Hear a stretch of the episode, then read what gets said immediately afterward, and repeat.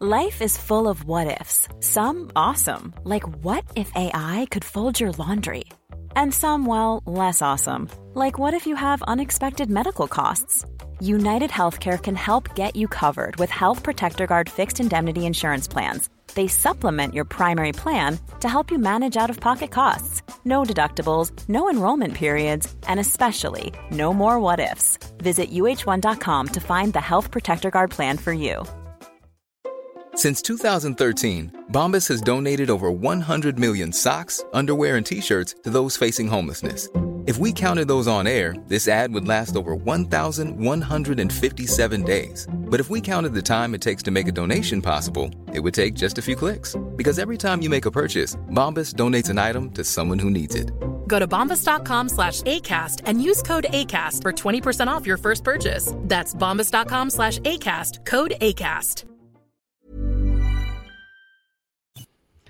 Oh, que je suis contente de le retrouver. Il m'a manqué, il a manqué aux auditeurs. Il s'agit de Bryce Camgang, storyteller de Ouf! Allô? Allô, Manon, allô à tous les auditeurs, à, à, tous les internautes qui nous suivent sur les réseaux sociaux. Je suis moi aussi très, très content d'être là. Ça fait vraiment longtemps. Des challenges, des défis. Euh, mais ça va, je reviens en forme, euh, en bonne santé, plein d'énergie et prête à tout donner. Merci oh. encore Manon pour cette euh, belle invitation. Et je dois vraiment dire, Bryce, tu as fait un, un, détour par les Europes récemment. Et eux, je les ai vus t'appeler le storyteller de ouf. Puis j'ai dit, c'est tellement ça que je dois le reprendre moi aussi. J'espère qu'ils m'en voudront pas. Salutations à la gang de BNI, je crois qu'ils avaient fait ça. exactement.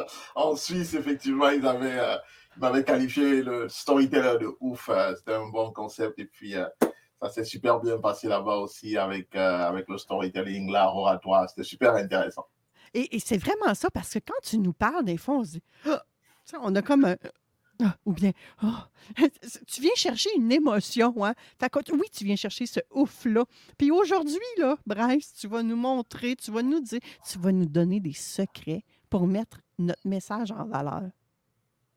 Exactement, Manon. Comment mettre notre message en valeur? Je pense que l'un des gros défis que nous rencontrons lorsque nous communiquons, quel que soit le contexte, que ce soit dans un contexte privé, familial, amical, ou dans un contexte professionnel, quand on discute avec des collaborateurs ou avec des collègues, on discute avec des partenaires potentiels, ou même dans le domaine entrepreneurial, lorsqu'on veut passer son message, revendre ses produits, vendre ses idées, euh, vendre ses services, il y, a, il y a quand même un défi au niveau de, de la mise en valeur du message qu'on transmet. C'est un message qui est transmis de façon simple, comme euh, moi, je suis, moi, j'offre des services de, prise de parole en public ou j'offre des services de storytelling où moi, je crois que euh, l'être humain a des capacités extraordinaires. Juste des phrases comme ça, simples comme ça, ça aura un certain impact.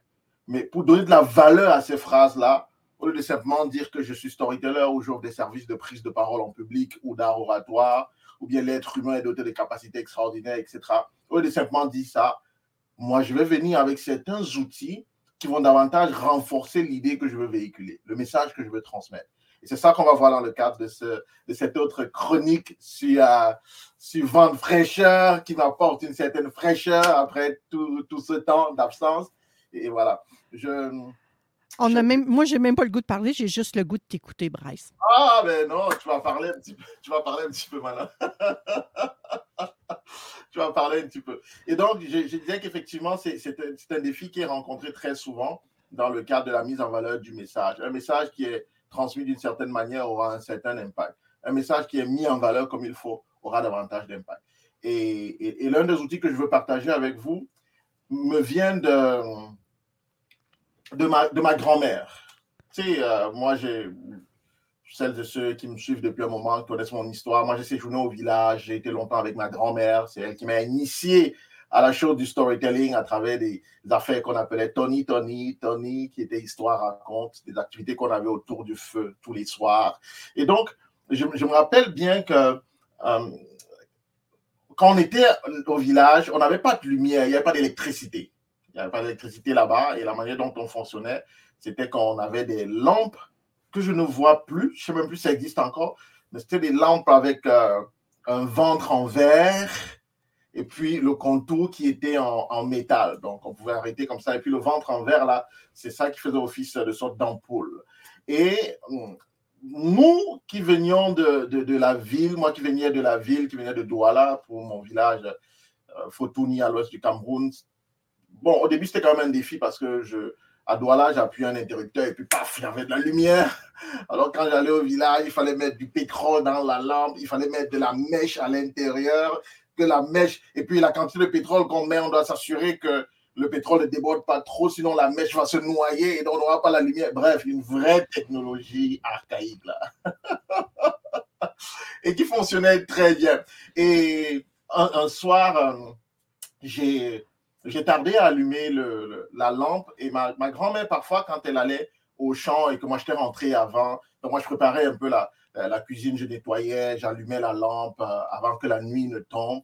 Et ce soir-là, ben, moi, j'ai tellement joué dehors avec des amis, tu sais, ben, on a des cousins, pas des amis, mais des cousins avec qui on jouait dans la grande famille. Et j'ai un peu traîné, je suis rentré ce soir-là. Et on a eu du mal, ma grand-mère, quand elle est revenue, on a eu du mal à allumer la lampe parce que il faisait déjà noir dans la pièce. Il fallait retrouver c'est où le, l'allumette, il y avait des allumettes qu'on claquait comme ça. C'est vraiment archaïque, là. Je ne sais même pas si vous voyez de quoi je parle, mais c'était des allumettes qu'on claquait, et puis ça s'allumait. Et puis, je vous ai dit que quand on mettait le, le, le, le, pétrole, le pétrole dans, le, dans la lampe, il fallait s'assurer d'avoir un certain dosage. Mais ça, il fallait le voir. Donc, on a débordé un peu, et puis la mèche, ça prenait pas. Bref, et le, l'espace ne faisait que s'obscurcir parce que la nuit ne faisait qu'avancer. Donc, ma grand-mère m'a un peu grondé et tout. Finalement, on a réussi à faire marcher ça en vidant un peu le, le pétrole de, de, la lampe et tout. On a mis pas, pouf, ça a pris et puis ah, on a été éclairé. Et, ma grand-mère m'a dit que pour. Euh, ah oui, tu sais, Kamgang, elle m'appelait Kamgang. Elle me dit Kamgang, tu sais, euh, voilà, pour apprécier la, la qualité de la lumière, il faut avoir été dans le noir. Je, vois comment tu transpirais là, tu voulais la lumière, tu voulais la lumière, mais tu aurais dû t'y prendre beaucoup plus tôt. Je prends le bout de l'appréciation de la lumière. La lumière, la lampe dans le noir avait beaucoup plus de valeur pour nous, pour moi, que la lampe dans le jour ou bien la lampe quand il ne fait pas encore nuit. Et c'est la même chose quand on a un message à transmettre il faut s'assurer que avant d'apporter la lampe, qu'on ait d'abord présenté le noir. Autrement dit, il faut créer un effet de contraste. Le contraste est très puissant pour donner une certaine valeur à ton message. Lorsque tu as un message à transmettre, il faut souvent regarder qu'est-ce qui peut contraster avec ce que moi je vais dire. En 2007, lorsque Steve Jobs présente pour la toute première fois le iPhone. Qu'est-ce qu'il fait avant? Il aurait pu arriver avec son iPhone et puis déballer sa technologie, montrer comment est-ce que son iPhone est wow, etc. Mhm. Ça aurait fonctionné.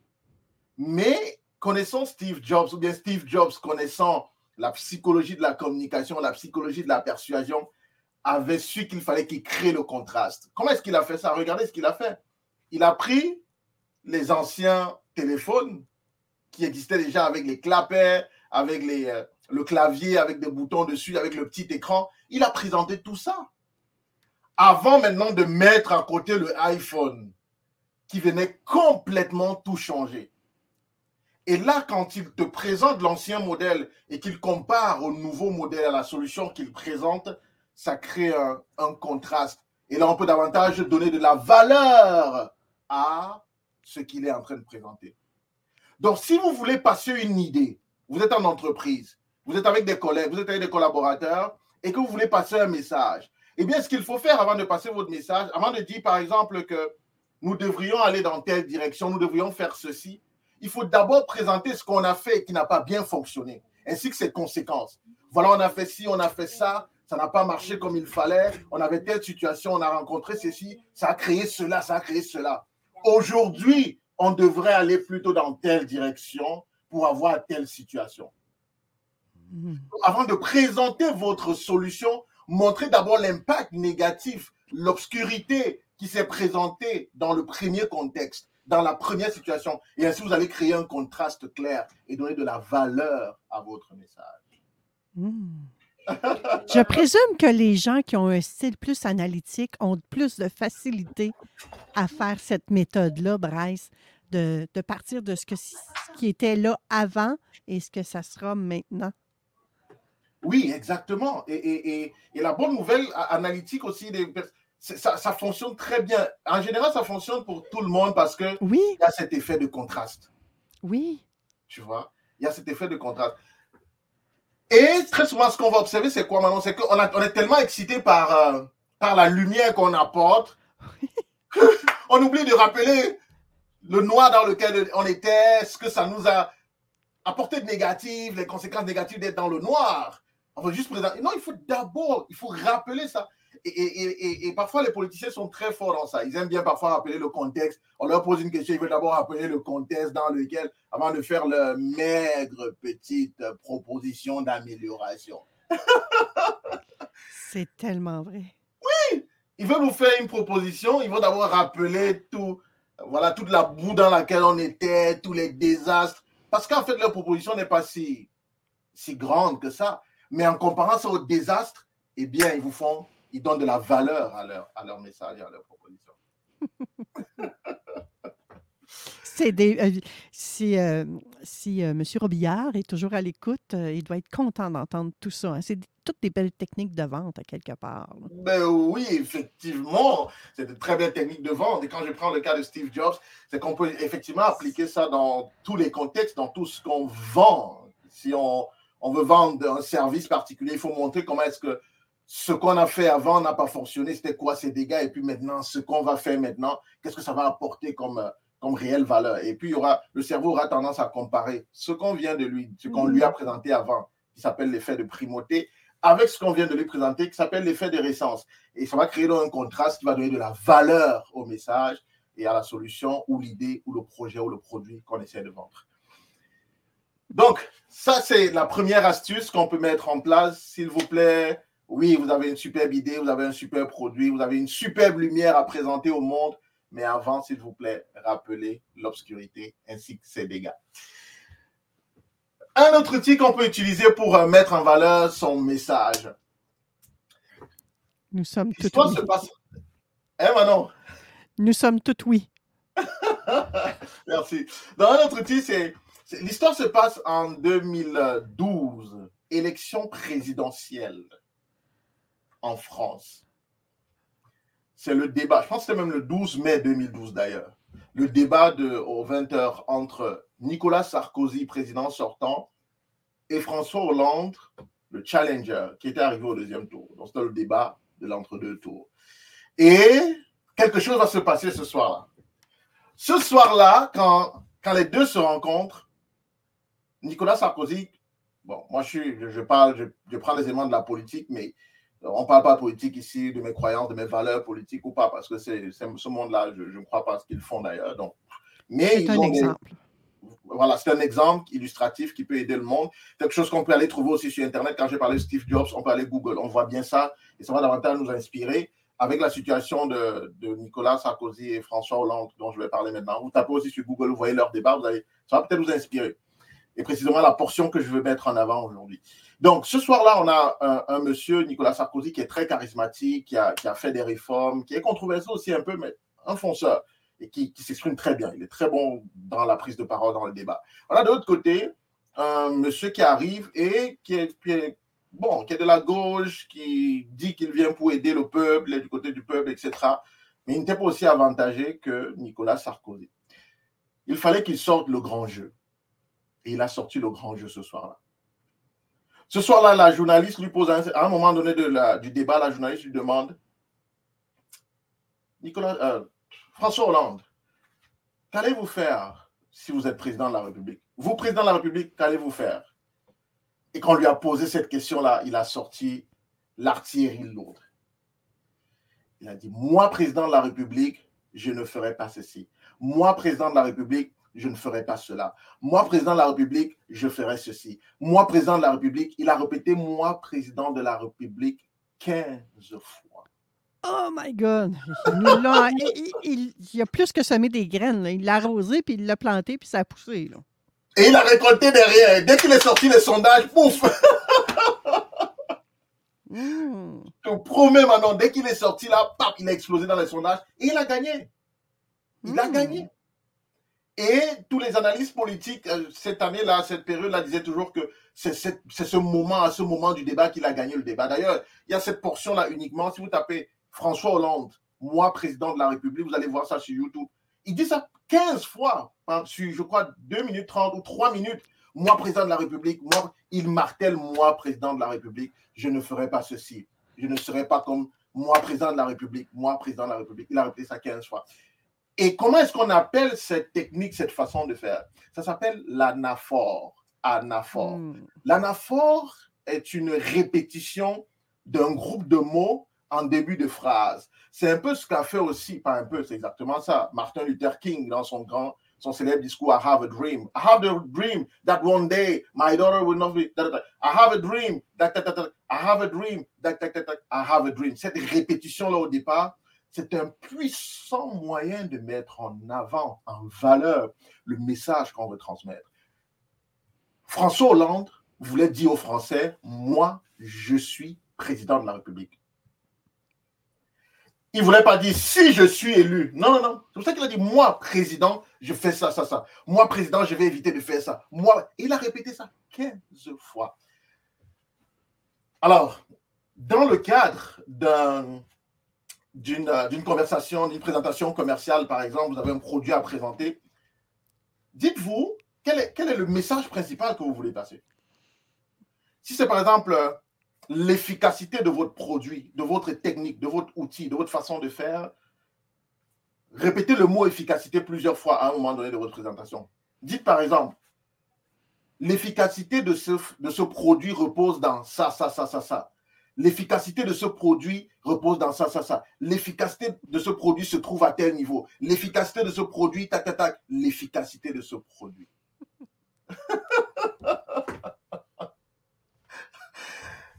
Et le cerveau, il retient ce produit efficace. C'est ce que les, ce qu'on utilise aussi en marketing dans le cadre, surtout les publicités, dans le cadre de la publicité, on utilise beaucoup ça. On parle d'effet de simple exposition. Le fait d'être exposé à un même message plusieurs fois, le cerveau finit par admettre que c'est ce qui est vrai. C'est pour ça que si on veut vendre une belle voiture, il y a un nouveau modèle de voiture, ben on va peut-être prendre une très belle femme, euh, belle femme entre guillemets, parce que les goûts eh, sont relatifs, mais selon les standards de ce qu'on appelle mannequinat, etc., on va prendre une femme qui ressemble à celle-là, et c'est elle qu'on va coller à la voiture pour, pour qu'on associe à la voiture la beauté de la voiture à ça. Si c'est la résistance, on va prendre peut-être quelqu'un qui, qui fait dans du sport, de l'endurance, c'est lui qui va conduire la voiture parce qu'on veut montrer que la voiture est endurante. Et on, on balance la, on nous répète la publicité plusieurs fois, plusieurs fois, plusieurs fois, plusieurs fois. À la fin, on pense qu'effectivement, la voiture, elle est endurante. Donc, l'anaphore, c'est un puissant outil pour mettre en valeur votre message. On pense que la voiture est puissante puis qu'elle vient avec la belle femme. En plus, exactement. En plus, c'est ça. Et, c'est comme ça qu'il joue avec nous régulièrement. Et moi, évidemment, je voudrais quand même faire un disclaimer pour dire que moi, ce en quoi je crois, c'est qu'il existe encore des personnes bienveillantes qui veulent aider du monde. Donc, ce discours, cette technique que je vous donne, ce n'est pas de la manipulation pernicieuse. C'est vraiment une façon pour vous qui êtes sincère dans votre désir de, de passer votre message. Vous avez une belle idée. Vous avez de la lumière que vous voulez apporter aux gens, en toute sincérité. Pas des affaires de politique, de manipulation. Non. Vous avez un message à transmettre. Et donc, allez vous servir de ce message-là. Parce que si celles et ceux qui, qui vous manipulent au quotidien utilisent cette technique-là, vous qui êtes mu par le désir sincère d'aider l'autre, d'apporter une solution à l'humanité, à votre prochain, pourquoi vous n'utiliseriez pas ce même outil qui est là et qui est une technique Ce sont des techniques que vous pouvez facilement mettre en œuvre. Et je vais terminer avec un dernier bonus, Manon. Oui. C'est un petit bonus et qui fonctionne très bien. Ça s'appelle la triade. Triade, T-R-I-A-D-E. Triade, vraiment. La triade, c'est quoi? C'est seulement le fait d'énoncer une information en trois points. Et ça peut être une triade de type qualificatif, c'est-à-dire que on veut qualifier quelque chose et on le qualifie en triade. Ça peut aussi être une triade de type énumératif. Ça veut dire qu'on énumère des points et on énumère trois points. Pourquoi est-ce que la triade fonctionne et met en valeur votre message? Premièrement, parce qu'il y a, y a une très belle euh, formule euh, euh, chez les Romains qui dit Omni trium perfectum. Tout ce qui est énoncé en trois est parfait. Ceux qui sont croyants vont voir, par exemple, Jésus, il est ressuscité le troisième jour. Vous allez voir que on parle de Trinité, le Père, le Fils et le Saint-Esprit. Euh, vous voyez, on dit 1, 2, 3, go. Je ne sais pas pourquoi on ne dit pas 1, 2, go, mais on dit 1, 2, 3. Pourquoi c'est à 3 qu'il faut aller? Je ne sais pas. Mais il y a, une sorte de, magie dans, dans, dans, ce qui est triade. Donc, si vous avez, quand vous avez un message à passer, pensez au triade. Comment est-ce que vous pouvez énoncer votre message en trois points? Premier point, on aura ça. Deuxième point, on aura ça. Troisième point, on aura ça. Et la triade qualificative dont je parlais, c'est que lorsque vous voulez qualifier votre, un élément dans votre message, c'est de dire, par exemple, OK, j'écoute Brice, storyteller de ouf. Ça, on peut qualifier. Brice est un storyteller de ouf, comme tu disais tout à l'heure, Manon. Oui. Mais on peut aussi dire, Brice est un storyteller captivant, mémorable et inspirant. Trois qualificatifs. Ça, ça relève la dimension storytelling ou alors le storyteller que Brice est. Tu vois, Manon, tu utilises une triade comme ça. C'est des triades qualificatives. Donc, le vent de fraîcheur est, une, émission divertissante, rafraîchissante et intéressante. Là, ça, ça relève vent de fraîcheur parce que je mets trois qualificatifs, je mets des triades. Donc voilà des techniques simples, je le pense. Si ce n'est pas assez simple, écrivez-moi sur les réseaux sociaux, je vous précise. Même si c'est simple, dites-lui. Et moi, Bryce, mon préféré et un que j'ai de la facilité à mettre euh, en application, c'est la triade. Et là, je t'écoutais attentivement. Puis je me dis, moi aussi, Manon Poulain, j'ai bien beau travailler en communication, œuvrer auprès des femmes pour les aider à ce qu'elles prennent la place, qu'elles s'affirment davantage. Mais qu'est-ce que moi-même je peux faire de différent? Ben, sapristi, Bryce, ta chronique, là, je, je, je, prends un engagement de, de faire un peu plus euh, mon président de la République. Yes! aucune idée comment je vais faire ça, honnêtement, là. Mais euh, j'ai mis un gros cœur à côté de ça. Je m'engage à au moins l'expérimenter. Autant que possible, l'incarner, mais je sais que là, entre les deux, euh, il va falloir que je développe ma conscience. Là. Merci beaucoup, Bryce. C'était de la pépite. Euh, on se retrouve le mois prochain pour une autre euh, chronique avec toi. Une chronique avec notre storyteller euh, captivant, mémorable et inspirant. Yes! merci Manon, merci à l'ensemble des auditeurs. C'était un plaisir pour moi et au plaisir de vous retrouver dans un mois dans l'autre chronique. Merci beaucoup. Hi, this is Craig Robinson from Ways to Win, and support for this podcast comes from Invesco QQQ. The future isn't scary. Not realizing its potential, however, could be. Just like on the recruiting trail, I've seen potential come in many forms as a coach. Learn more at Invesco.com slash QQQ. Let's rethink possibility. Invesco Distributors, Inc. When you make decisions for your company, you look for the no-brainers. If you have a lot of mailing to do, stamps.com is the ultimate no-brainer. Use the stamps.com mobile app to mail everything you need to keep your business running with up to 89% off USPS and UPS. Make the same no-brainer decision as over 1 million other businesses with stamps.com. Use code program for a special offer. That's stamps.com, code program.